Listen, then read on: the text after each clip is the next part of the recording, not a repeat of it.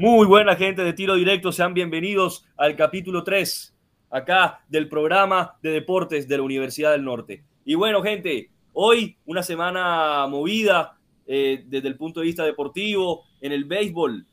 Ahora vamos a hablar un poco de lo que fue el nuevo campeón de la Serie Mundial de Béisbol después de 26 años. Por ahora, también vamos a hablar hoy de lo que es el tenis, cortico, de lo que es el tenis, Fórmula 1, básquetbol, NFL y obviamente vamos a hablar más de lo que es el fútbol porque salió la lista de convocados de la selección Colombia. A mí me gustó la lista, ¿ah? no le tengo ninguna crítica excepto un jugador a la lista de la selección Colombia. Ahora lo vamos a decir, Jesús, que ya veo que estás por ahí intentando interrumpir. Y claramente también vamos a hablar de la UEFA Champions League y una noticia de último momento, ¿no? Xavi Hernández acaba de ser confirmado como técnico del Barça. Al final vamos a hablar obviamente de ese tema. Así que bueno, eh, muchachos, ¿cómo andan? Hola Tulio, ¿cómo vamos? Hola Tulio, ¿cómo vamos? Alejandro, bienvenido. Primer programa, Alejandro. ¿ah? Sí, sí, sí. ¿Cómo andas? ¿Todo bien? Bien, aquí, pues emocionado por empezar. Bien, perfecto. José, ¿cómo andas? Bien, Tulio, bien. También contento de estar acá con ustedes el día de hoy para hablarles un poquito ya de, lo, de lo que ha pasado con el tenis en estos días. Doctor Jordi, ¿cómo anda? Buenos días, señor Tulio. Pues aquí actualizado con la agenda deportiva en el día de hoy. Un saludo para toda la mesa. Y bueno, con la expectativa de, estos, de este fin de semana lleno de fútbol y lleno de deportes. Doctor Jesús Torres, la máquina de humo, ¿cómo anda? Buenas tardes, Tulio. Uy, dije buenas tardes, miren ustedes. Buenos días por la hora, son las 9 y 31 de la mañana. Un saludo para ti, para Jordi, para José Carlet, para Alejandro y para todas las personas que también nos, nos oyen en este momento feliz de poder volver a estar acá y emocionado porque el deporte ahora mismo está dando muchísimo qué hablar. Hablaremos de la, de la Champions, de la convocatoria y tengo una noticia de último momento con respecto a la NBA. Epa, bueno, ahora nos comenta. Bueno, vamos a ir deporte por deporte rapidito para ir hablando obviamente de lo que más nos incumbe, ¿no? Que es el tema ahora de la selección Colombia y muy seguramente ya el capítulo más adelante vamos a hablar ya de lo que es la previa de los partidos, aunque creo, creo que si Colombia juega el otro jueves, vamos a analizar ya lo que va a ser, eh, lo que es después del partido de Colombia, o sea, ya lo que habrá sucedido entre Brasil y Colombia. Es el otro jueves, ¿verdad, muchachos? Puedo estar equivocado. Sí, el jueves a las 6 de la tarde se va a estar jugando el partido. Ok, bueno, entonces ya habremos analizado, entonces capaz íbamos a dedicarle unos minuticos a qué tiene que hacer Colombia contra Brasil, cómo debería formar, cómo debería jugar, ahora vamos a hablar de eso.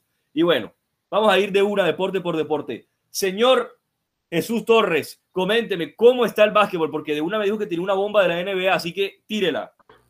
Claro que sí, Tulo, y es que la NBA ha salido una noticia de última hora y es que las autoridades de la NBA han, abierto una investigación al propietario de los Phoenix Suns. La NBA ha iniciado una investigación a Robert Sarver, propietario de los Suns y también del Real Club Deportivo Mallorca de España, que hay como una especie de relación con el fútbol. A este señor se le acusa de racismo, misoginia y de, crear, y de crear un ambiente de trabajo bastante tóxico. Y así lo han sentido varios trabajadores de la franquicia. Los jugadores y entrenadores ya saben, ya tienen conocimiento de la situación, pero han decidido mantenerse al margen y de hecho han declarado con respecto al tema. Primero que todo acá Chris Paul, que es el base del equipo, un jugador, un jugador del equipo, ya declaró, no somos insensibles a lo que se ha dicho, pero no conocemos todos los detalles. Luego también, también dio su opinión Monty Williams, quien es el entrenador del equipo desde el 2019. Si algo de todo estuviera pasado desde que estoy aquí, no estaría sentado aquí. Cuando termine la investigación de la liga, sabremos más sobre el tema. Mike Bass, quien es el vicepresidente ejecutivo de comunicaciones de la NBA, anunció a través de un comunicado oficial que se inicia esta investigación la cual va a ser manejada, analizada y conducida por un bufete legal totalmente independiente a la NBA. Entonces, para, que, para, que, para ¿ah? que veamos que los, escándalos abundan en todos los deportes a diestra y siniestra. ¿no? Y, que, y, que, por allá no pasa nada, nunca nada, que solamente pasan estas cosas acá en Sudamérica. Fíjense, ¿no? No, sí, sí. Y igual coméntame, ¿qué, ¿qué, ha pasado en la NBA? Y es que en la, NBA se, sigue también culminando con la, jornada.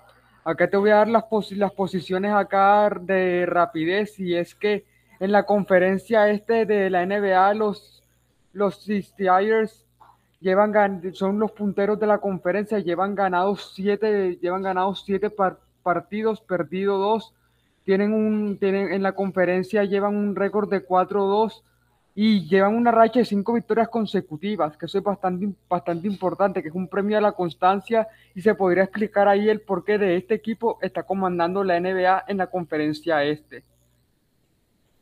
Bien. Eh, acá como escolta podemos encontrar que creo que fue el, primer equipo del cual yo, yo tuve conocimiento, o sea, fue el primer equipo de la, de la NBA que yo vi jugar, cuál es el Miami Heat, que ahora mismo también se encuentra segundo de la conferencia este de la, de la, de la NBA, eso sí, con seis, con seis partidos, con seis partidos ganados. Por otro lado, en la conferencia oeste de la NBA, el Utah Jazz se sigue manteniendo puntero de la conferencia oeste con siete partidos ganados, uno perdido, con una racha de, con una racha de tres victorias consecutivas. Y en segundo lugar podemos encontrar a uno de los equipos que creo que más reconocidos de estos últimos años. De hecho, este equipo en los últimos, en los últimos años siempre es protagonista de la NBA, que el cual es los Golden State Warriors de Oklahoma, que actualmente se encuentran segundos de la conferencia con seis victorias y tienen una racha de dos victorias consecutivas. Eso, eso, eso para explicar brevemente un poco de lo que pasa en la NBA. Y ahora pasemos al básquetbol colombiano porque la liga se sigue jugando también. Muy bien, apoyando, como vi un video de risa esta semana, apoyando el emprendimiento colombiano emprendimiento acá, el básquetbol de acá también se podría decir que vale la pena. Y es que el día, de, el día 3 de noviembre se jugó el partido entre los Piratas de Bogotá y los Corsarios de Cartagena. Ese partido fue bastante reñido, de hecho los Piratas lo terminaron ganando por 80 a 79. Cerradito, ¿ah? Bastante cerrado, cerradito por un punto. Ese mismo día también se jugó los cafeteros contra los, cimarrones del Chocó. Ese partido también fue bastante reñido. De hecho, los cafeteros terminan ganando por 69 a 66. Otro partido también bastante reñido, separado prácticamente por un triple. Si un jugador de cimarrón hubiese hecho un triple antes de que se acabara el tiempo, el partido se hubiese empatado y se hubiese ido a la prórroga porque como ustedes saben, en el básquetbol no está permitido el empate. Tremendo. Bueno, la información aquí del básquetbol del señor Jesús Torres. Ahora vamos a ir con el mundo de la Fórmula 1 con el señor Alejandro García. Alejandro. un pequeño paréntesis acá. ¿Te acuerdas que la clase, te acuerdas que la, la, en el último capítulo me pediste cuál era el, el partido de básquetbol más largo ah, que se ha jugado? Sí, sí, te tengo, te tengo el dato. El, el, del partido oficial y del partido amistoso. Ok, dame el oficial. En el partido oficial, el partido más largo de básquetbol corresponde a la, a la NBA. El 6 de enero de 1951, los Indianapolis Olympians derrotaron a domicilio a los Rochester Royals por 73 a 75, tras disputar un total de seis, de seis prórrogas y de acumular un total de 78 minutos por, por partido. Puede que de pronto, de pronto teniendo, haciendo la comparación con otros deportes no sea, no sea como que mucho tiempo, pero esto en el básquetbol es, un, es una extensión de tiempo bastante considerable teniendo en cuenta de que el empate no es posible y de que normalmente los partidos de básquetbol tampoco es que duren mucho. Y ahora, y ahora el, partido amistoso. Resulta que tuvo lugar en la, en la laguna, el cual está localizada en Tenerife, España, en octubre del 2008. El marcador final fue de, oíganse bien, 3.917 puntos frente a 3.564 puntos. Cabe destacar que esto fue un partido amistoso, por lo que se podría explicar así el resultado. No, una locura. Una locura. Fueron, 81 horas y un minuto jugando sin parar al baloncesto, sin parar. 81 horas seguidas. ¿Cómo lo lograron? Con la participación de 24 jugadores en dos equipos que se fueron turnando. La verdad es que esto fue bastante increíble. No me imagino lo que sintieron los jugadores al principio emocionados y me imagino que era un momento ya con una gota sí, bastante considerable. vamos, a terminar, vamos a terminar esta vaina y uno de los equipos fue para atrás y se dejó ganar. Estoy viendo videos, fotos acá de Tenerife, una, muy bonito. ¿ah? Bueno, Alejandro, coméntanos ahora sí Fórmula 1, que eso ahí te quitó tres minutos de Fórmula 1, imagínate. Bueno, eh, buenos días a todos los que nos están escuchando. Eh, primero que nada, pues se nos viene una carrera este fin de semana muy emocionante. Como es de costumbre, pues Viene el Gran Premio de México, que siempre es un escenario de carreras bastante interesantes. y pues yo creo que esta no será la excepción, ¿no? Eh, tenemos un Max Verstappen que quiere defender esa ventaja de 12 puntos contra Lewis y pues también tenemos al Checo Pérez que está de local en su, en su ciudad, ¿no? Eh, también pues todos los, los, mexicanos esperan que él sea el que gane este circuito en los, eh, de los hermanos Rodríguez y por otro lado tenemos a Toto Wolf que es el director ejecutivo de Mercedes, que hizo unas declaraciones bastante fuertes, un poco polémicas también, al decir que Lewis se chocará con Max si tiene que hacerlo para ganar el campeonato. Entonces, pues esto que deja como a los fans de la Fórmula 1 un poco, un poco, no sé, nerviosos de pronto porque pues un accidente en estas, en estas carreras es un poco... Sí, sí, no, es vida o muerte. O sea, es prácticamente morirse, sí. Exacto, exacto. Entonces, pues también tenemos que Honda ya no, ya no será uno de los principales eh, creadores de los motores de los carros, pues porque ya han bajado su nivel y todo. Entonces está hablando que Porsche tiene eh, avanzadas las conversaciones con la FIA para que ellos puedan empezar a desarrollar sus motores y venderlos a los equipos. También tampoco descartan que, que Porsche tenga un equipo más adelante, por allá en el 2025, 2026, pues para que ellos empiecen a competir con sus propios coches. Y también se dice que BM quiere también hacer los motores, pues para que haya más competencia, haya más nivel, más, más equitativo la vaina, pues porque todos sabemos que hoy en día es una cosa de dos equipos, más o menos, aunque McLaren ahí está dándole duro otra vez a las, a las carreras y tenemos de primero a Mercedes en los equipos, de segundo a Red Bull y de tercero a McLaren. Ferrari está un poquito más abajo, de cuarto, pero pues lleva con este nivel hace mucho tiempo, un poco, un poco bajo de lo que nos tenía acostumbrados eh, históricamente. Y bueno, pues, dime, dime. No, dime, dime. No, no, iba, y pensé que ya ibas a cerrar, entonces, bueno, pero ¿cómo sigues? Pero prosigue con, con la información. Ah, no, no, no, ya. Y pues por último tenemos eh, al Max Verstappen de primero en los drivers, tenemos a Lewis Hamilton de segundo y a Valtteri Bottas de tercero. Perfecto. Eso sería todo por la Fórmula 1. Bien, muy bien. Aquí Alejandro con la información de la Fórmula 1. Ahora viene el tenis con José Juliano. José, bueno, en el tenis se está llevando a cabo eh, el último torneo ATP Masters 1000 del año, eh, que es el torneo de París-Bercy, como se conoce comúnmente. Y hoy se están jugando los cuartos de final. Se está llevando a cabo en este momento el partido de Duckworth contra Hurkacz. Eh, Hurkacz ganó el primer set y están disputando ahorita el segundo. Eh, se jugará más tarde el partido Novak Djokovic contra Taylor Fritz Luego juegan Casper Ruth y Alexander Zverev. Y luego el local Hugo Gastón, que ha sido la sorpresa del torneo, juega contra Daniel Medvedev. Em, en el cuadro de dobles se destaca la aparición de Juan Sebastián Cabal y Robert Farah en cuartos de final.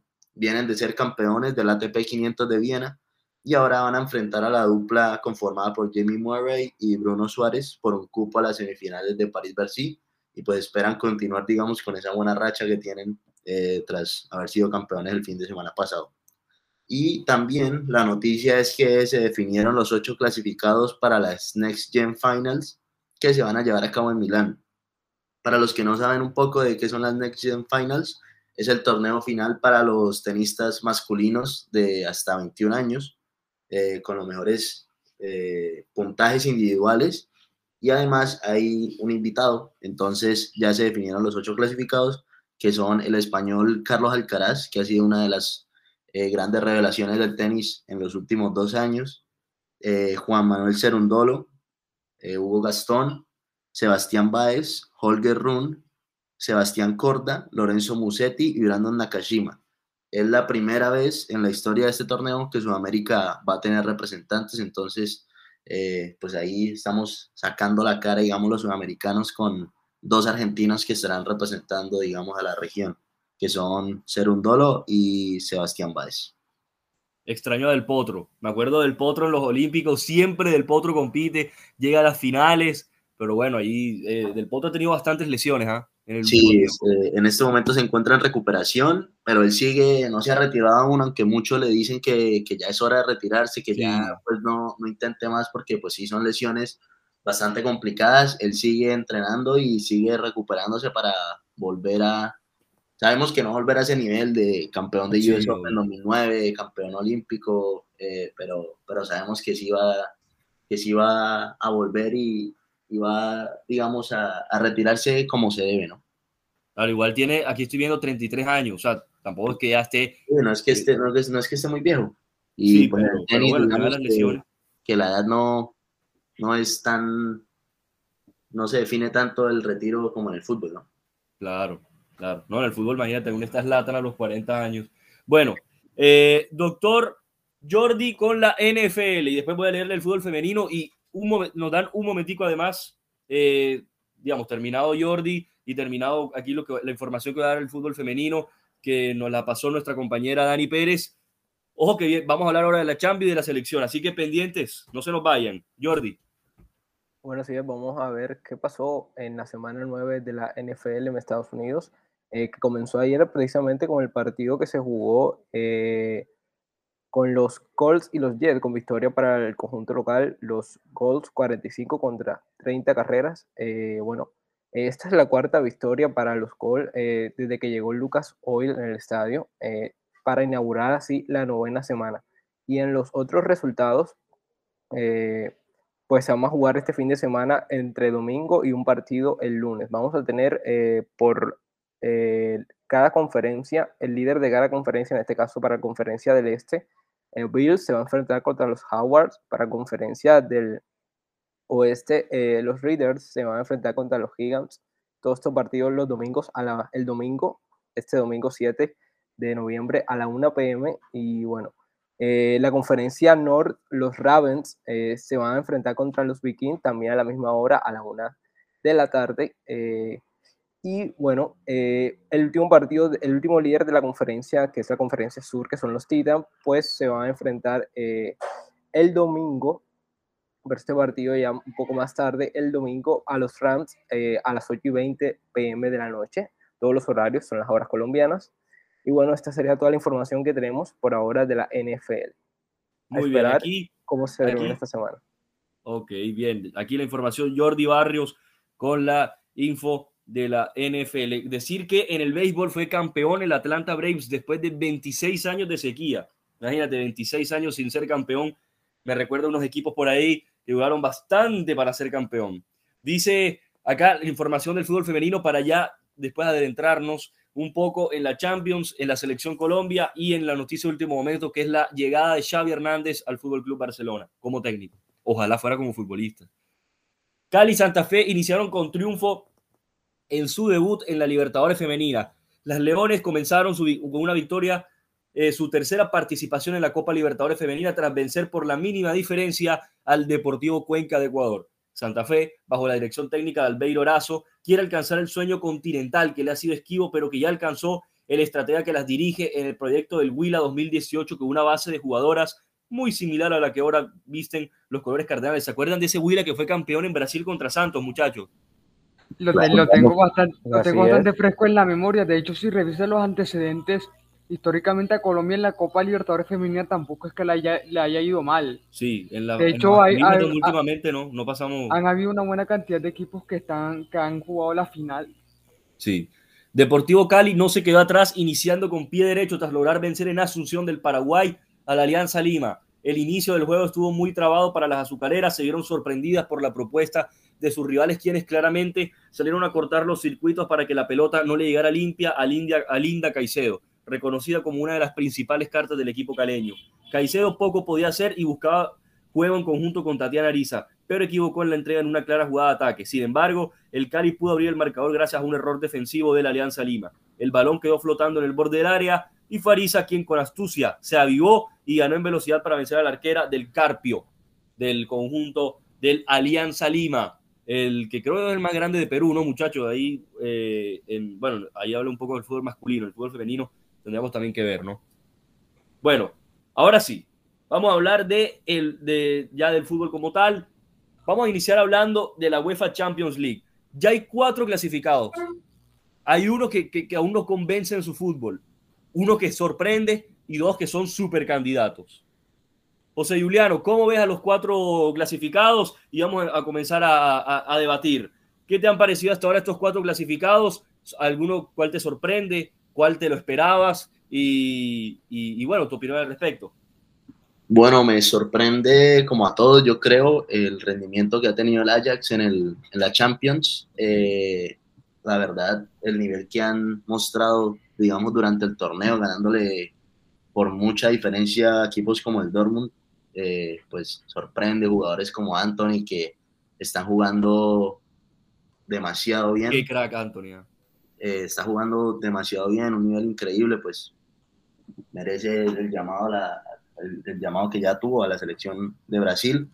Y lo que me sorprende también es que un equipo como la Juventus, que no, que no convence mucho en su juego, eh, sea uno de estos equipos que ya está clasificado a octavos de final, ¿no?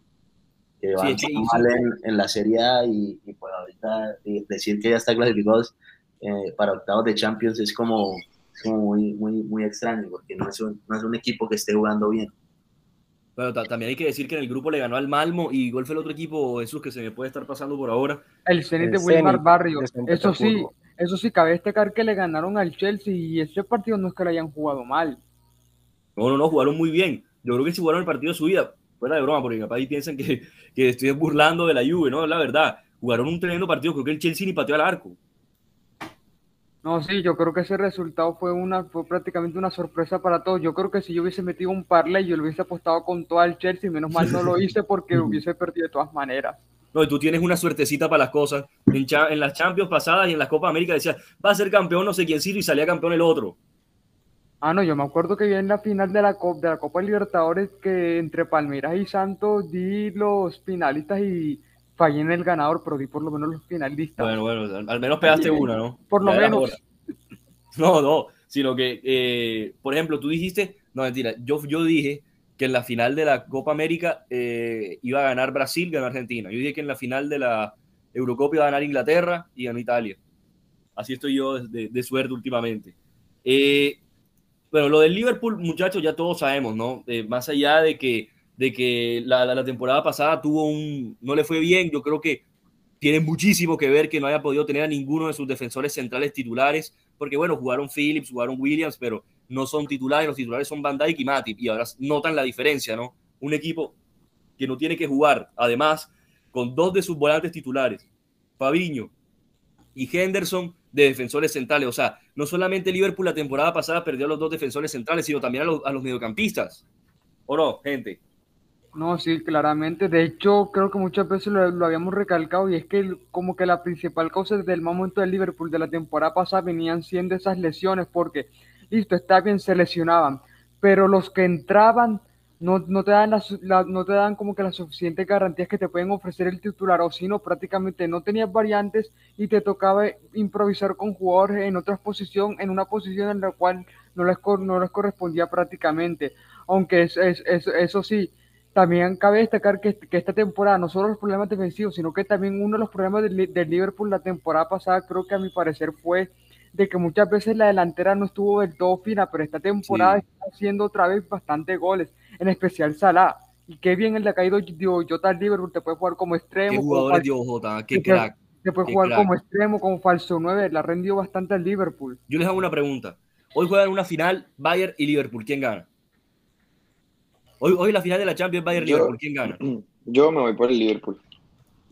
Porque siento que tiene más, eh, más, o sea, no sé, como el que el, el, campo está más equilibrado, tiene más jugadores por, por posición. Entonces yo creo que se lo veo al Liverpool. Además, Salah está en un nivel que, que de verdad está increíble.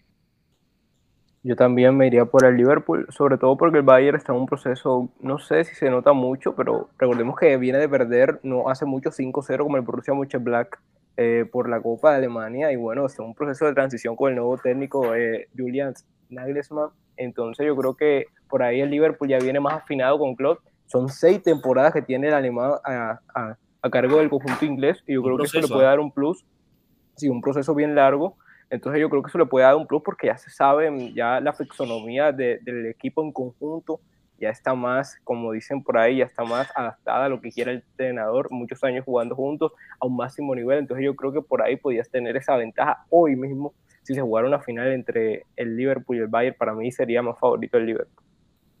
¿Cómo, cómo, qué suerte tiene Solskjaer, muchachos, ¿no?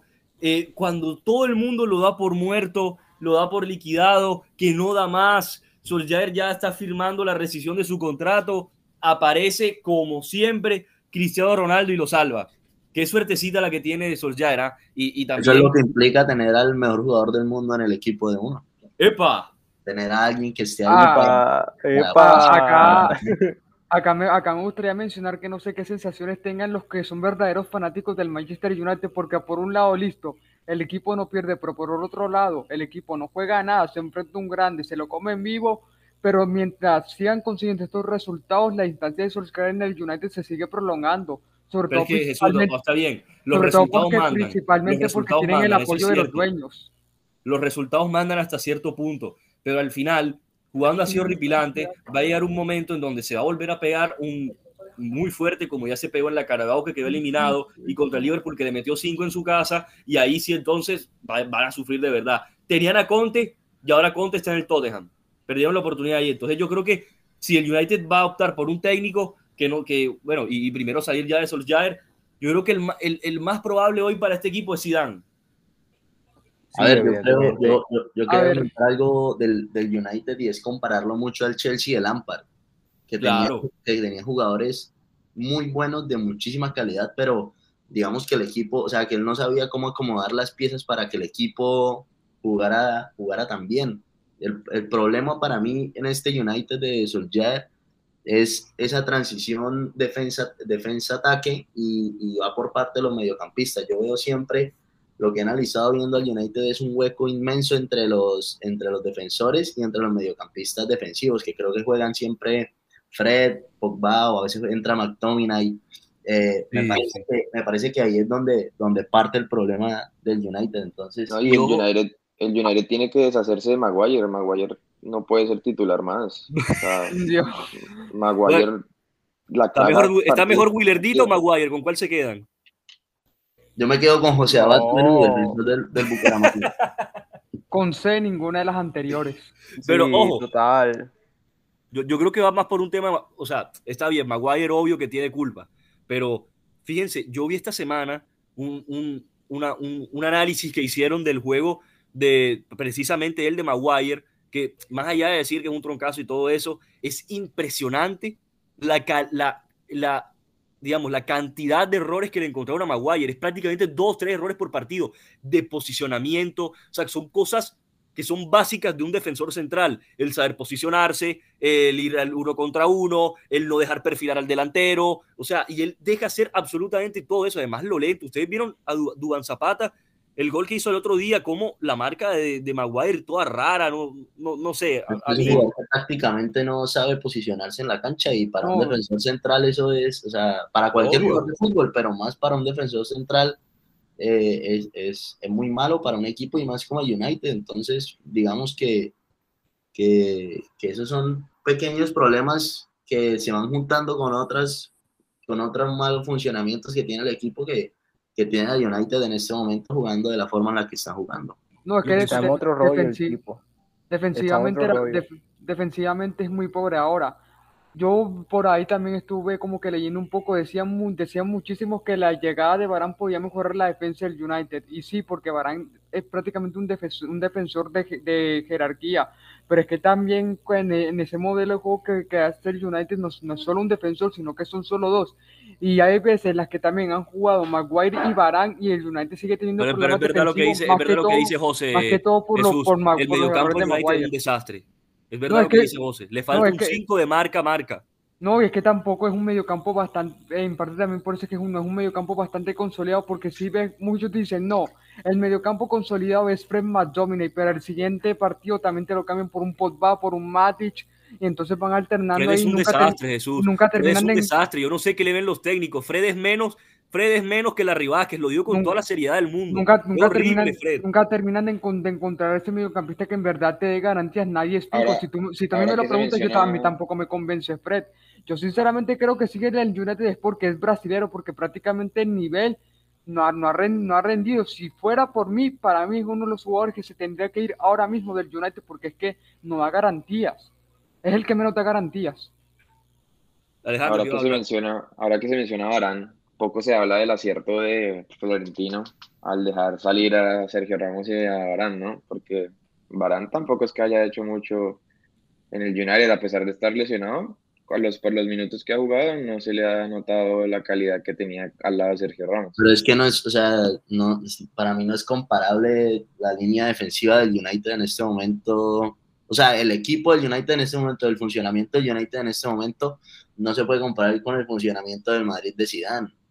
Entonces no se puede decir que Barán está, que, que, que Barán que, que ha traído dudas al United cuando tiene a su lado a Harry Maguire, que usted mismo acaba de decir que es un jugador que no que no da le, le, recuerdo el partido contra el Manchester City hace un año y medio que Varane no tenía al lado. A ver, yo creo, yo creo que acá no podemos, yo creo que acá no podemos definir como que si un defensor es bueno o malo simplemente por un partido, porque es más lo bueno que le ha dado Varane futbolísticamente en su carrera que lo malo.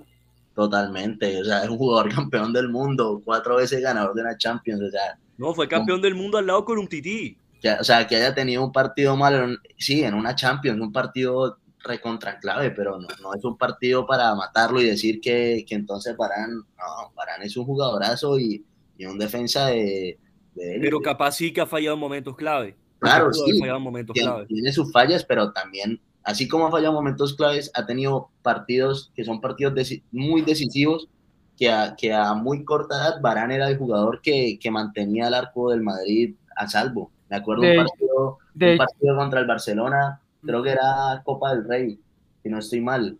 Eh, Barán se hizo un partidazo. Hay, hay videos del partido excelente que se hizo Barán. Hace, hace, goles de cabeza contra, en la final de Copa del Rey contra el Barça, en el gol de Bale con, que deja tirado a Bartra, gol de Barán de cabeza. O sea, son partidos importantes donde él también aparece. De hecho, de hecho, ahora que yo me acuerdo, el Manchester United en 2011 le intentó fichar, pero el Madrid se le terminó adelantando. O sea, o sea la compra de Rafael Barán al United es, es, como una situación en la cual ya se venía tejiendo como que desde, hace mucho tiempo, que en un momento no se pudo y aprovechando la situación contractual del jugador en la última temporada, por fin el United tenía ese defensor que en ese momento no lo pudo tener porque el Madrid le, le ofreció mejores condiciones. ¿Cómo lo ven al City? para este fin de semana que juega contra el United. Se viene el clásico, ¿no? United City. ¿Se puede comer cinco de nuevo como contra Liverpool o, creen? Fíjate que el United de Solskjaer siempre le hace buenos partidos y de hecho casi siempre le gana a, Guardiola. ¿ah? O sea, Solskjaer contra Guardiola mal no le ha ido. Yo creo que esa es una de, una de, las pocas cosas positivas que se le puede abonar a Solskjaer y es que cada vez que se enfrenta a Guardiola, por lo ah, menos... Si es un título, estamos, está, ¿cómo estará el United, no?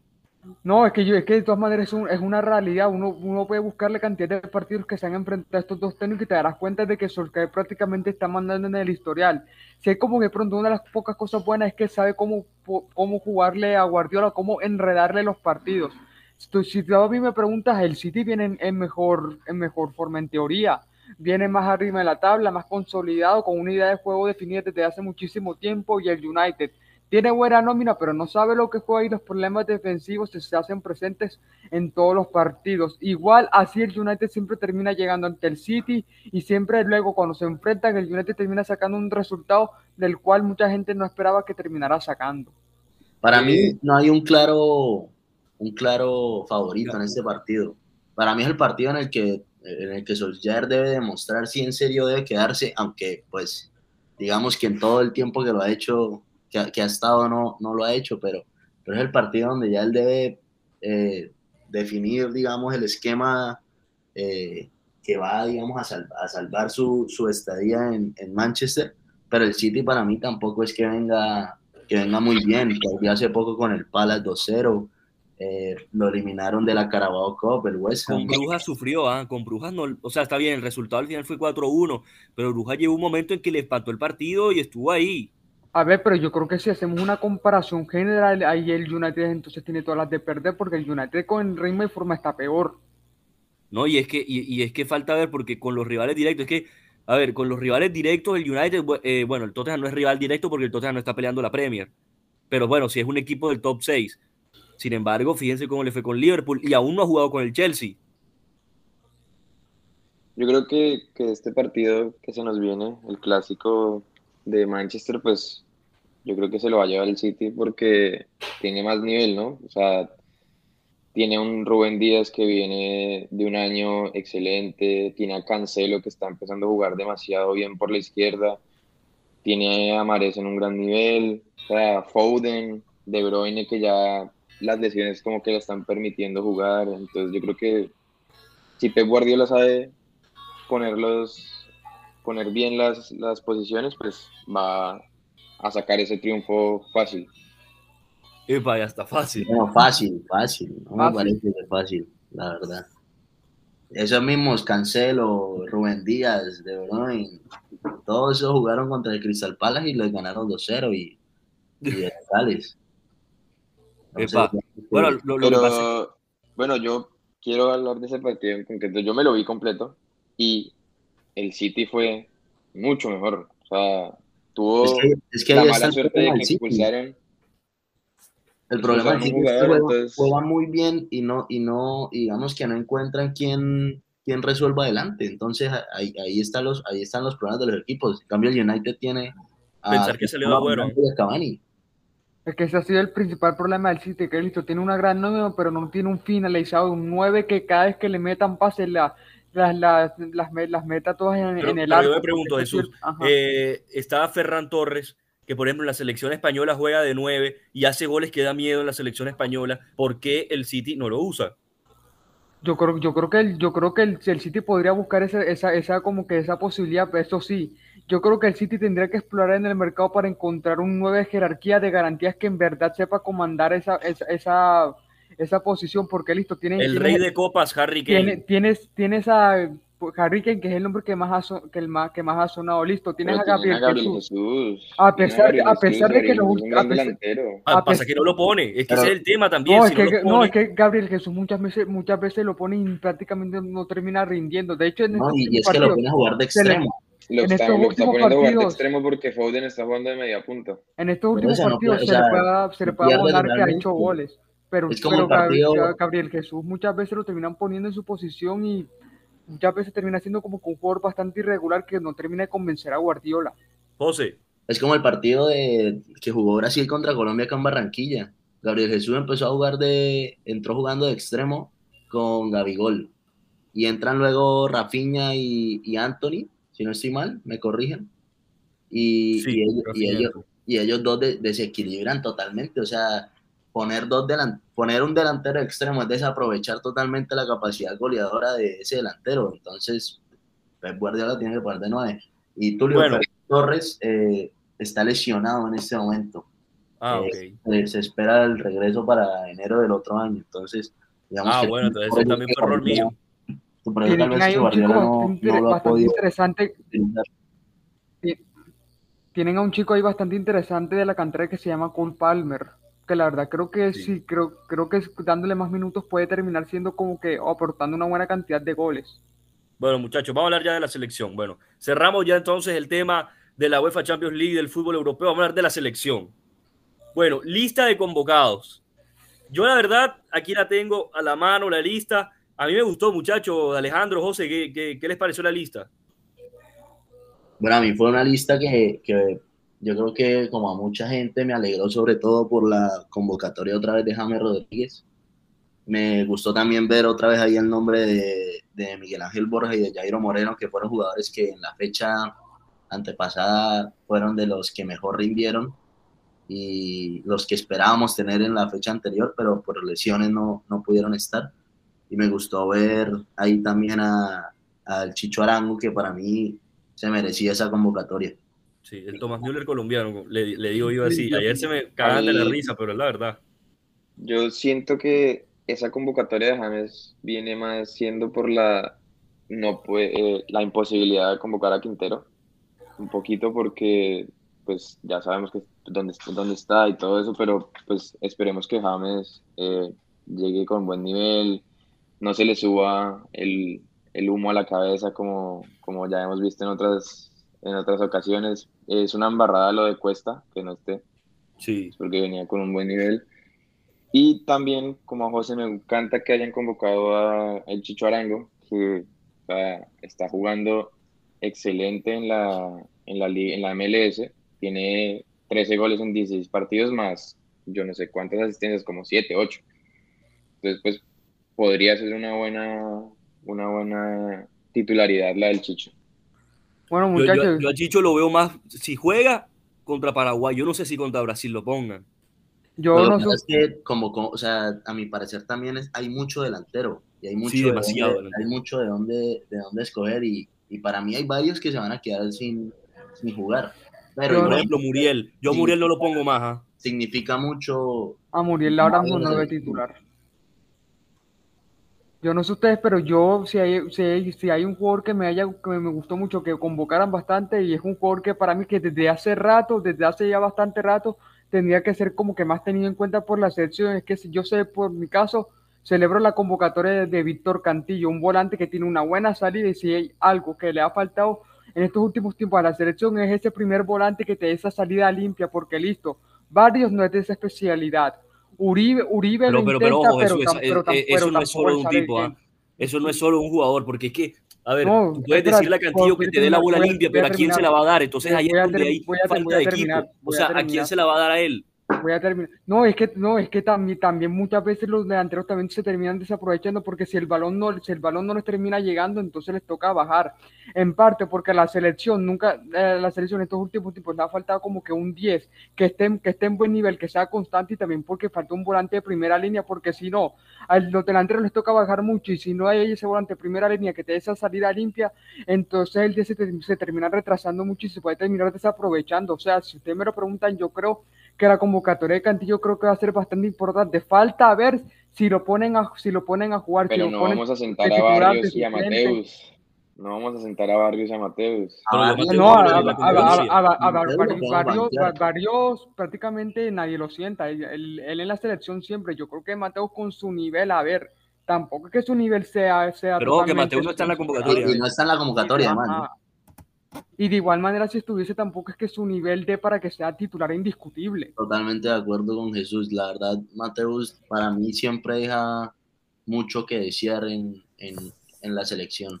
A veces sí, a veces no. no Digamos que es un jugador que, que siempre se entrega al 100%, pero que no se, no se ubica bien en la casa, o sea, no, es, no, es, no se encuentra cuando, cuando, llega, cuando llega la hora de jugar y, y, y vive, para mí, perdido.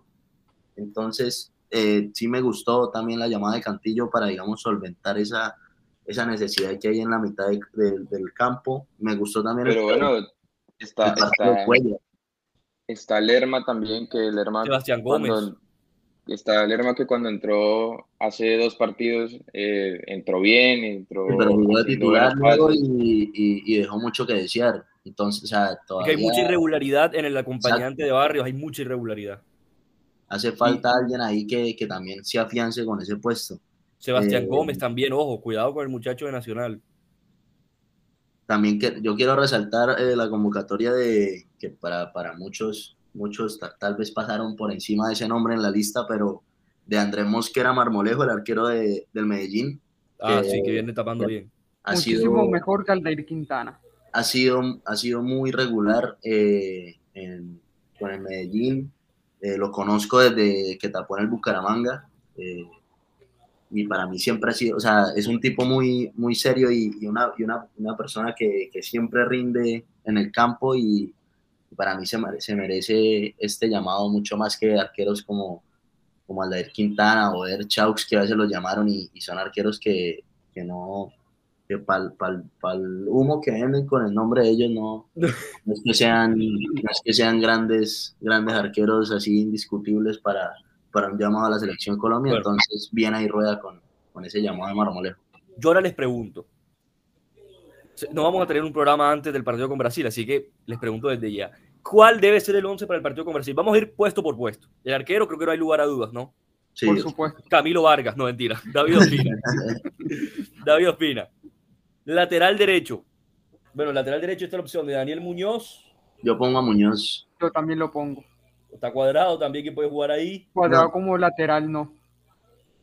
Y bueno, hasta Gerson Candelo, que es el único que yo creo para mí que no tiene que, no tiene que haber estado. pero Yo bueno. creo que la única, la única razón por la cual pondríamos a Cuadrado de lateral es dándole entrada a un 10, o sea, que juegue cuadrado, cuadrado retrasado y alguien más arriba de él, porque si No, no, es que, cuadrado de lateral no, no, no, es que. Cuadrado no ha jugado ahí defensivamente cuando lo han puesto ha sufrido bastante, tanto en la selección como en la Juventus, cuando la Juventus lo pone en defensa de cuatro, ha sufrido la verdad bastante. Cuadrado como lateral, no, mejor dejémoslo como extremo, que es donde más ha rendido. Bueno, Muñoz, dupla de centrales. Ojo los cuatro centrales que están. Murillo, Lucumí, Davinson y el otro, ahora se me está pasando por aquí en la Diego lista. Baloyes. ¿Cómo, cómo? Baloyes, ¿no? No, no, no, Daloy es puntero. No, no, no, Jaymar Gómez. Ah, Jaymar Gómez, ok. Entonces, Jaymar Gómez, Davinson, Lucumí y Murillo. ¿Cuál es su dupla de centrales? Para mí, toca Davinson, toca Davinson lastimosamente. Toca Davinson, sí. Y Oscar Murillo. André. Sí, Oscar. Que, que la verdad lo hizo bien cuando, cuando ha estado. ¿ah? Con todo y que te la rosca ha estado bien cuando ha entrado. Lateral izquierdo. Mojica, Jairo o Tecillo. No, Jairo. Definitivamente Tecillo. Jairo, no, no, no, no. Jairo o Mojilla. Tecillo, Jesús, te escuché. No, no, para nada, para nada. Acá, acá bromeando, Tecillo como lateral, no, nunca más. No lo quiero volver a ver en esa posición. Para mí, el lateral izquierdo titular, más que todo porque conoce esa posición naturalmente desde hace muchísimo tiempo, pondría a Johan Mojica. Epa, pero ojo que José y Alejandro dijeron Jairo, ¿ah? Para mí también tiene que jugar A Jairo. ver, lo que pasa con Mojica es que es un jugador, digamos que muy predecible con su salida. Es muy, el o- o sea, en, en el último partido contra, contra Brasil lo pudimos ver. No, literalmente no, no tuvo salida en todo ese partido y defensivamente es organizado, pero no es el mejor. Jairo Moreno No, y. Jairo nos dejó impresionados en el partido contra Exacto. Chile. Jairo tuvo, si Jairo no hubiera estado lesionado y fuera de la convocatoria el- la fecha pasada, hubiera sido el, el lateral izquierdo titular, desde mi parecer. No sé qué habrá pasado, o sea, qué A ver, es que en el, hubiera pasado en la mente de Reinaldo Rueda, pero a ver, es que en el partido contra Chile también prácticamente, en gran parte del partido Chile prácticamente no atacó. O sea, ese partido era perfecto para que Colombia saliese con 10 delanteros y de igual manera le terminaba ganando porque Chile estaba teniendo esa actitud y no le estaba saliendo bien. Sí, O sea, tú, totalmente. espera, espera, espera. Tú dices que Colombia ese día le ganó a Chile porque Chile jugó mal. O sea, no hay mérito de Colombia. O sea, no, no, obviamente, obviamente, obviamente también hay mérito de, hay mérito de Colombia, pero yo creo que también influye un poco como que el nivel últimamente que está mostrando Chile, sin quitarle mérito a Colombia, porque ese partido también era bastante últimamente fundamental. si sacó 6 de 9 en la última y está a dos puntos de meterse al. Pero en ese, en, en ese tiempo, como, en ese tiempo, como venía de nivel, de nivel, era más bajo. Yo creo que hay que darle mérito al planteamiento ofensivo que, que puso Reinaldo Rueda. Que yo, también, yo también le doy mérito porque ese partido era bastante fundamental ganarlo y se ganó de buena manera. Hubo un momento en el que se terminó sufriendo, pero no, prácticamente Colombia fue superior. Fútbol champán ese día. Bueno, eh, en la mitad de la cancha, ¿tres en la mitad de la cancha o dos? Porque bueno, No, Brasil dos, capaz dos, quieren dos. Dos. Entonces, Y dos, dos. ¿quién es el acompañante de Wilmar? Porque es, creo que es Wilmar y, y otro. O sea, Yo pongo a Cuellar. Yo, yo iría Lerma. por Lerma. Gómez o Lerma. Cantillo. Cuellar. Cuellar. Me gustó mucho como entró Cuellar contra, contra Brasil en la última fecha. Yo pondría a Cantillo. A, Le- a, a Cue- a Cuellar lo dejaría pronto para unos contra minutos. Paraguay. En Brasil no lo pongo. Y, al- y Lerma, no sé, Lerma, Lerma tampoco es que me convenza mucho porque Lerma, Lerma es no prácticamente más, más, de, más de quite que de pase, entonces dos volantes de quite, quien sale con el balón limpio. Ante Brasil no nos podemos defender a diestra y siniestra, porque tarde o temprano nos terminan haciendo gol. Yo, yo me la jugaría con. Es que. Yo me la jugaría con Cuellar también. Me parece que, que le da bastante equilibrio a la mitad de la cancha. Tiene quite de balón. Ha mejorado en eso, ¿ah? porque antes no le quitaba un balón a nadie. Ha mejorado en el quite y distribuye muy bien. Muy bien es un jugador que sale muy bien con la pelota. Claro. Eh, los tres de adelante. Bueno, los tres de adelante me refiero a eh, los dos extremos y el 10. Ay, Aquí, aquí puede haber un problema. ¿ah? Eh, Por- para mí son Luis. Díaz, Cuadrado y el 10 para mí es James. De acuerdo con esos tres. James tiene que ser titular. Lo llamaron es para que sea titular, no para que esté en la banca. Un jugador de jerarquía que con la selección Colombia siempre ha demostrado. Ya, volvió, a, ya volvió a entrenar, ya volvió a entrenar, en- ya tiene un equipo, ya está jugando, ya no hay excusas para no ponerlo de No, titular. y donde lo, donde lo dejen en la banca, el ego, el ego le va a patear. Ojito, igual que contra los rivales pesados, James mm, Sí, deja eso mucho es que verdad. desear.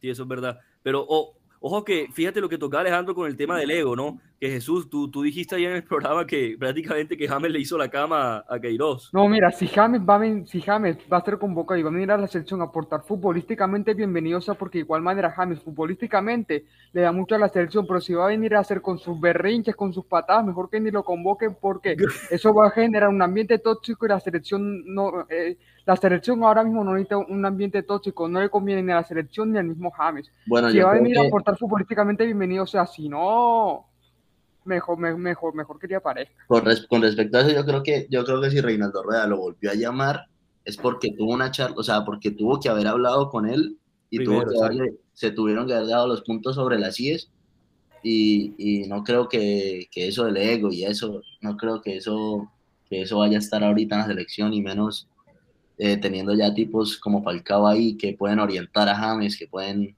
digamos, en esos momentos, digamos, de, de golatría que para mí eh, y espero que no estén, eh, digamos que, que eso hay que dejarlo a un lado y no, y no pensar en que, en que James va a actuar así. Y sí, esperemos, ¿no? Y el 9, aquí ahora sí, el 9. Miguel Ángel Borja. Yo, Yo me iría con, con Dubán. Epa, no. No, Borja, Yo Borja. me iría con ya Dubán. saben los Borja. haters de Dubán. Borja y en el segundo tiempo, como al minuto 60, cuando los defensores estén cansados, meto a Falcao. Totalmente de acuerdo con Jesús. Borja Falcao. también, Borja es otro, Borja es otro que, que si no hubiera estado lesionado hubiera sido el 9 titular la, el- la fecha pasada por encima de Juan Zapata que no, que, que en la selección simplemente no, no rinde. Como No, uno- Todavía, tengo la memoria fresca de ese gol que se comió en Montevideo, lo que hubiese sido si hubiese anotado Oigan, ese gol. yo, yo no quiero decir que vamos a quedar eliminados, pero si llegamos a quedar eliminados, ese gol tiene mucho que ver. Y, y no es por generar odio ahora contra Dubán y que todo el mundo lo putee, no, no, no. Pero es la verdad. Ese gol lo hacíamos y hoy estuviéramos tranquilitos y no sufriendo como estamos sufriendo en este momento. Es que no tanto lo que, no hay, lo que hay que culpar, si, si es que no llegamos a estar clasificados, pero lo, la, la carencia de gol eh, por parte de los delanteros es, es, es preocupante, la verdad. Y de todos. La verdad es que no le todos, llega mucho el balón, pero, pero cuando le llega no las meten. Sí, pero para eso están los delanteros, Alejandro, o sea, para hacer los goles. Entonces los principales responsables en esa, en ese- en esa área son los delanteros. Por Bueno, eso, por eso, ninguno, ninguno se salva de esta crítica porque ninguno hace gol. Sí, Excepto totalmente. Excepto Borja, que era el único que Borja. venía haciendo los goles. Exacto. Pensar que Junior lo pudo haber comprado en 4 millones de dólares y prefirió tener al, al genérico Martínez Borja. Pero bueno, en fin. Bueno, eh, con esto cerramos ya el tema selección. Vamos a hablar un momentico del tema Xavi al Barça. Quiero la opinión de cada uno del tema Xavi al Barça y vamos a decir de- al final en cada uno de sus deportes lo más importante que se viene el fin de semana. Así que bueno, eh, Alejandro, ¿cuál es tu opinión al respecto del nuevo técnico del Barcelona, Xavi Hernández? Pues yo creo que es un técnico que le va a devolver la ilusión a los barcelonistas, pues porque es alguien de la casa, es alguien que sabe cómo jugaba el equipo. De hecho, lo que dijo Pep Guardiola hace una semana, dijo que Xavi ya era técnico cuando era jugador. Entonces él viene a, darle una nueva cara al equipo, a poner las cosas en, en su lugar y hacerlo bien y esperemos que el Barcelona pueda resucitar, pues porque es un equipo eh, histórico que siempre ha estado ahí peleando en, pues por la Champions, por la Liga, y ahora en este momento pues nadie lo tiene en ese, en ese, en esa lucha, entonces pues esperemos que Xavi pueda devolverle ese, ese fútbol que alguna vez se perdió, eh, el crifismo, por ejemplo, que se perdió del Barça. Jesús, que te veo picante y bastante ilusionado, te veo Jesús con el tema de, de, de Xavi. A mí me parece, quiero dar antes mi opinión, a mí me parece que es lo necesario y, y, lo mejor que pudo haber agarrado Barcelona en este momento es tener a Xavi, un tipo que además del buen fútbol le puede dar sentido de pertenencia a este equipo, cosa que me parece también que Kuman nunca pudo generar en el, con todo y que es un ídolo del Barça, ¿no? porque todos se quedan con los ídolos del Barça del 2010 para acá, pero Kuman es un ídolo, hizo el gol de la primera Champions del Barça. Yo creo que Xavi le puede dar sentido de pertenencia al equipo, Xavi puede darle además eh, valor a la masía, valor que se ha venido perdiendo en el último tiempo y sobre todo recuperar el estilo de juego que hace mucho Barcelona no tiene un estilo de juego. Me atrevo a decir que la última vez que yo vi un Barcelona que de verdad mantuvo un estilo de juego fue el 2015-2016 con Luis Enrique. El del, con Luis Enrique. El último. Sí, de hecho, pues, pues lo que estamos hablando de Xavi sin que se haya confirmado por el club, pero pues aquí ya estoy viendo en Twitter como que están ya subiendo fotos de la despedida y todo eso. Entonces, no, sí. De eso hecho, se hará, se hará realidad pues ya en unos minutos por ahí. Es que el Alzat también lo confirmó en sus redes sociales, en el cual a través de, de un mutuo acuerdo para pagar la cláusula de rescisión de 5 millones, Xavi ya prácticamente se marcha a Barcelona. Tengo, tengo que decir que también yo creo que es lo mejor que pudo haber hecho Barcelona en, esto, en estos momentos.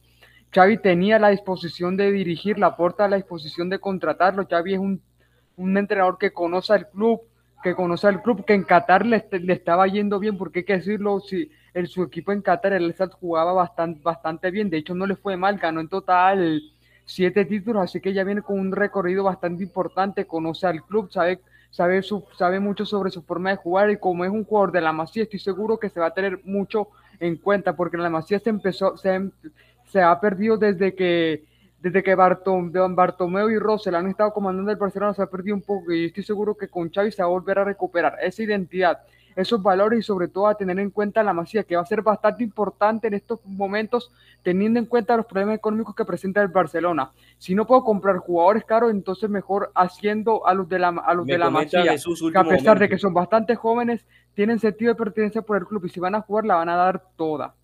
Me comenta Jesús que el nuevo técnico del Alsat va a ser Amaranto Perea. Dios mío. Se va a fundir el, el Alsat. No, no, no. no, no. Fal no bueno, fal fal falta ver a quién, a contratan. Sí, sí, sí. Pero bueno, hablemos del Barcelona, a nadie le importa el Alsat. El punto está en que, eh, bueno, parece que además otra ilusión, José Julián, en el tema del Barça, ¿no? Yo, por lo que veo, no eres del Barça, pero, pero más o menos ahí uno se da cuenta, ¿no? De que desde el Barcelona le quiere generar un nuevo técnico. Con Kuman, la verdad, no había tantas expectativas. Con Setién sí hubo expectativas, pero bueno, Setién le fue como permisa. Eh, así que bueno, José, tu opinión. Bueno, yo no tengo mucho más que agregar. Lo único que, que opino es que, digamos que Xavi le da una luz de esperanza al Fútbol Club Barcelona, que si se va a hacer realidad, digamos, todos los sueños de, de los hinchas del Barcelona con Xavi al mando, no lo sé.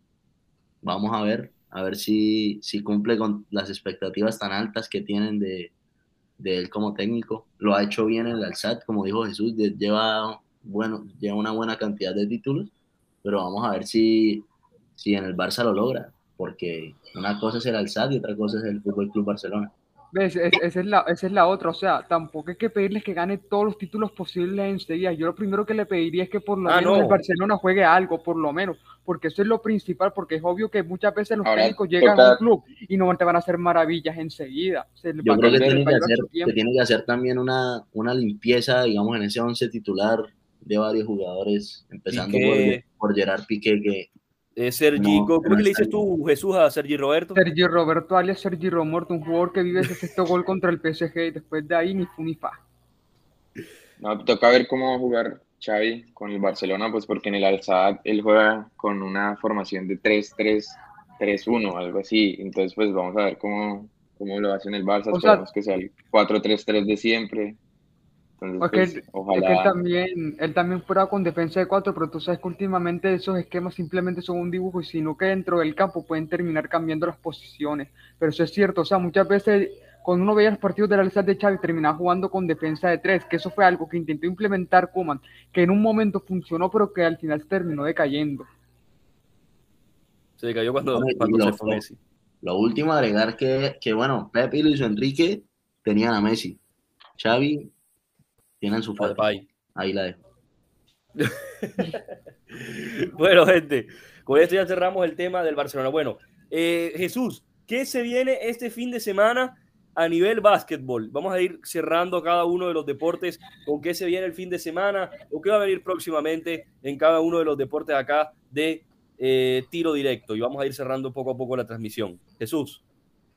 Y es que, y es que en el día de hoy se, va, se, se continúa la jornada de la Liga de Básquetbol de Colombia. De hecho, ahora mismo se está jugando un, se está jugando un juego entre los Corsarios de Cartagena y los Cafeteros. Van por el primer cuarto, ganan, van por el primer cuarto, ganan los Corsarios de Cartagena 16 a 14.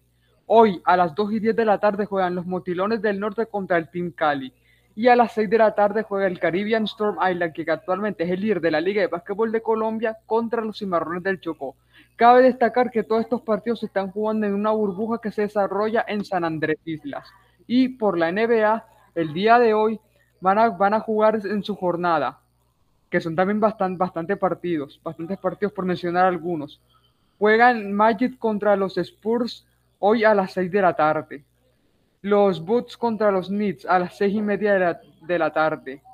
Juegan los Warriors contra los Pelicans a las 9 de la tarde y ya por mencionar otro partido que el cual es el último de la jornada, también a las 9 de la tarde juegan los Trailblazers contra los Pacers. Perfecto. Eh, a las 9 de la tarde yo nunca De la noche, de la Ah, noche. Ah, bueno, yo De decía. No, aunque, aunque eso depende, porque si es en Europa y en verano uno dice las 9 de la tarde y el contexto está bien, pero no, acá es 9 de la noche. Pero tú- epa, epa. Bueno, Eh, no, no, no, sabía es, verdad, es Es que verdad. yo, por ejemplo, nunca he estado en Europa. Europeo. Yo, por ejemplo, nunca he estado en Europa, entonces eso no. no No, lo sé. por, por, por conocimiento. Ah, bueno, tremendo. ¿ah? Bueno, el señor José Juliano con el tenis. Bueno, ya tenemos el primer clasificado a las semifinales del torneo de París-Bercy que se, están- se estarán jugando mañana. Es el polaco Hurkacz, que estará del ganador del partido Djokovic-Fritz. Eh, la final se llevará a cabo el día domingo y el día lunes eh, empieza el torneo Next Gen Finals que se llevará a cabo, en Milán y pues estamos a la expectativa de ver cómo se desarrolla este, este torneo de las jóvenes promesas del tenis. Perfecto. Alejandro, ¿qué se viene en la Fórmula 1? Se nos fue Jordi, que tenía la información de la NFL. Eh, Alejandro, Bueno, pues eh, se nos viene la carrera del circuito de los hermanos Rodríguez en México, entonces vamos a ver cómo se dan las cosas. Eh, hoy empieza la primera práctica, pues la práctica y mañana la quali y el domingo ya sería la carrera, entonces pues vamos a ver si Max Verstappen puede defender su, su posicionamiento en, en el mundial o si Lewis Hamilton se va a coronar otra vez como por quinta vez seguida del campeonato mundial. Ojo, Tulio, que en el, en el fútbol también hay partidos bastante interesantes. epa, ahora me dice que voy a leer primero la NFL y vamos después con los partidos de fútbol. La NFL, juegan los Giants contra los Riders. Todos los partidos son el domingo a la una de la tarde. Una de la tarde hora Colombia. Se van a jugar eh, Giants contra los Riders, los Saints contra los Falcons, los Jaguars contra los Bills, Bengals contra los Browns, todo domingo a la una de la tarde. Panthers contra los Patriots, los Cowboys contra los Broncos, Ravens contra los Vikings, Dolphins contra Texans y a las 4 y 5 de la tarde, Eagles contra los Chargers. A las 4 y 25, los Chiefs contra los Packers. A la misma hora, los 49ers contra los Cardenales, contra los, bueno, iba a decir los Cardenales por el béisbol, los Cardinals. Y el domingo a las 8 y 20, los Rams contra los Titans. Y cinco minutos antes, Steelers contra los Bears. Eh, Jesús, ¿me comentabas? Te decía que en este fin de semana en el fútbol hay partidos bastante interesantes.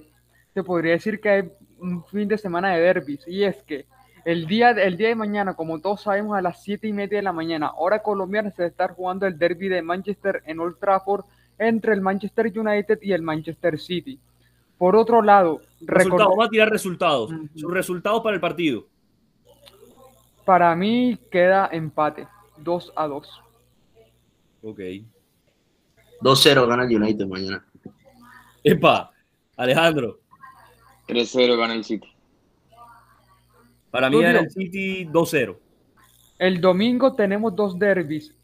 Por la liga, por la liga italiana, a las 2 y 45 el, der- el derby de Milano. AC Milan contra el Inter. Epa.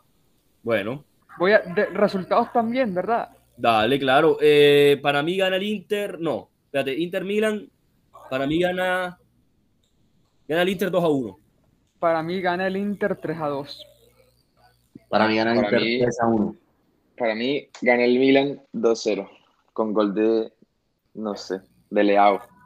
O de Ibra. Y ya como último derby importante, que yo creo que este como que el menos interesante, pero igual creo que es un partido que mucha gente tiene en cuenta. Este mismo domingo a las 3 de la tarde se juega el derby de Sevilla entre el Sevilla y el Betis, que son dos equipos que actualmente están peleando por la punta en la Liga Santander. Les comento, a, bueno, para mí gana el Sevilla. Eh, 2-0. Eh, yo quiero decirles también que para el partido con el City se tienen que levantar entonces el sábado a las 7 y media de la mañana. Así que toca madrugada si quieren ver el United City. No, yo creo que ese es un partido que vale la pena madrugar. Por la Claro. Premier siempre vale la pena madrugar. ¿Tú madrugarías, tú madrugarías por una equidad patriotas? A no Eh, yo- uno sea eh, hincha del mira, Patriota de la Mira, yo, mira ¿sabes, ¿sabes por qué no habría problema? Porque si yo madrugo, me veo ese partido de Equidad Patriotas, me duermo y recuperé el sueño que perdí al madrugar. Epa, bueno, bien. Tremenda táctica, no, no la tenía. Antes, antes de finalizar, eh, pues yo quiero resaltar también eh, que, esta, que este fin de semana se jugará la fecha número 18 de la Liga Betplay, donde se puede definir el segundo equipo descendido y se irán definiendo también los, los demás clasificados a los ocho, ¿no? El primer descendido ya cuál, cuál es para ir El Huila. diciendo a la El. Huila, Y el, ya segundo, y el segundo puede ser el Quindío. Los dos equipos, últimos equipos que Está- ascendieron pueden ser los dos descendidos. está el Quindío, está el Patriotas también ahí, medio flojo. Está- Patriotas, porque Pereira lo ha hecho, eh, Quindío lo ha hecho bien esta temporada. El Quindío para mí no merece descender con... No merece. de- Pasa que esta liga mediocre, con ese tema de los promedios, genera este tema, ¿no? El que hace las Ojalá cosas cambiemos bien, ese formato ya de una vez por todas. Sí. si los Por el bien de nuestro fútbol hay que eliminar ese formato. no, la verdad es que no se aguanta más. eh, eh, equipos que hacen tremendos temporadones y al final de año tienen que estar pendientes y se dan a la vez. Eso me parece. A mí, Colombia lo que tienen que hacer es esto, muchachos. Sencillito. Quieren un, un año entero eh, de torneo, un campeón, o si quieren dos, bueno, se hacen dos torneos de seis meses, así como se hace en Argentina hasta hace un tiempo. El primero es campeón. Pero si lo quieren de un año, primero campeón, los otros tres van a Copa Libertadores, los otros cuatro siguientes van a la Sudamericana y los dos últimos descienden. Listo, todos pelean por algo durante todo el año, se acabó. Eso tiene que ser así. Si no, bueno, no sé, que a ver qué proponen. Bueno, gente, muchas gracias por estar pendiente. José, Alejandro, primer programa, ¿cómo se sintieron? No, feliz, feliz estar con ustedes. Sí, estuvo, estuvo bacana la charla. eh, esperemos volver el próximo viernes. Sí, sí, y ojalá, y podamos también estar para los partidos de la selección. Decía Jesús. No, el próximo viernes ojalá con, con un buen resultado para Colombia. Victoria, empate, Bueno, victoria. ¿saben que? Vamos a jugárnosla también acá. ¿Cuánto queda Colombia con Brasil? Jesús, tú primero. ¿Quieres, ¿Quieres que te diga algo? No, sin tibieza, di la verdad, lo que de verdad crees. No, mira. Ese punto valdría la pena si se le gana a Paraguay.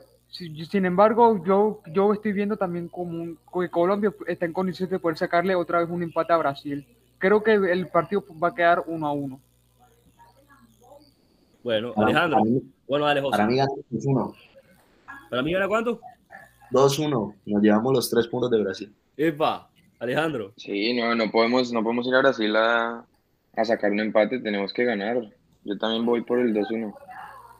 Me van a asesinar, pero para mí perdemos 2 a 1.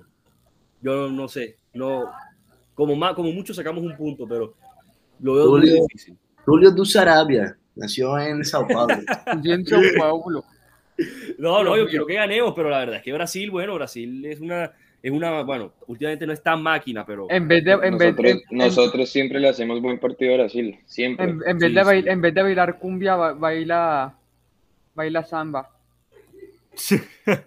no, imagínate, no, aunque bueno, eh, la verdad, ojalá fuera brasilero en cierto punto, porque los brasileños todos juegan bien fútbol. Yo no conozco un brasileño que juegue mal. Bueno, eh, podemos debatir a Vinicius, pero de ahí todos juegan muy bien. Te, tengo uno, Fred. No, Vinicius, Vinicius está en un nivel muy, muy, muy grande. Ve, Fred. Fred es malísimo. Fred, Fred, pero espérate, ¿cuál Fred?